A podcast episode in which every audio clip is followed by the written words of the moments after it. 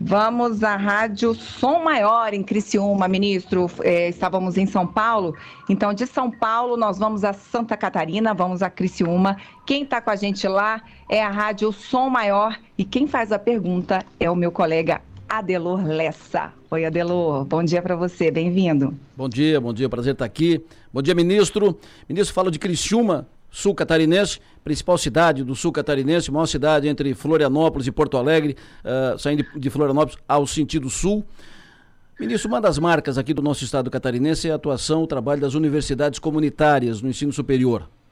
No estado somos, são 13 universidades comunitárias, associadas à CAF, Associação Catarinense de Fundações Educacionais, por sinal, presidente da, da Associação de Fundações Educacionais e de Universidades Comunitárias é aqui de Criciúma, reitora da Unesco, está nos ouvindo, inclusive agora. Enfim, as universidades comunitárias cumprem papel muito importante no ensino superior. Mas as comunitárias têm uma luta grande para que sejam reconhecidas como tal pelo MEC. As comunitárias são ancoradas pela Lei 12881-2013 e carecem, no entanto, de um marco regulatório que lhes assegure essa credencial de comunitárias, o que facilitará, quando reconhecidas, a própria destinação de recursos diretamente do MEC e emendas parlamentares, federais, entre outras vantagens e benefícios. As comunitárias pleiteiam que sejam reconhecidas pelo MEC e classificadas como públicas de origem sem fins lucrativos, já que assim são. O que o senhor pode, pretende deve encaminhar em relação a isso, ministro? Universidades comunitárias.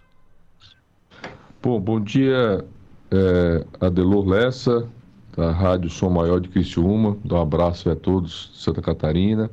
Dizer que em breve, aliás, em breve estaremos aí novamente. Mas dizer que o papel das universidades, universidades é, comunitárias é tem um papel muito importante é, para a educação superior brasileira. Eu tenho recebido várias entidades que representam as universidades comunitárias.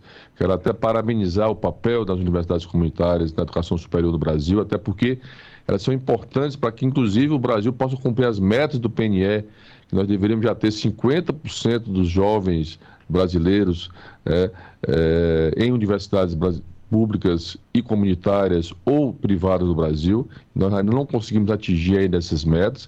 Nós sabemos que tem estados brasileiros como Santa Catarina, Rio Grande do Sul, que a, o papel das universidades eh, comunitárias é muito importante para dar acesso ao ensino superior.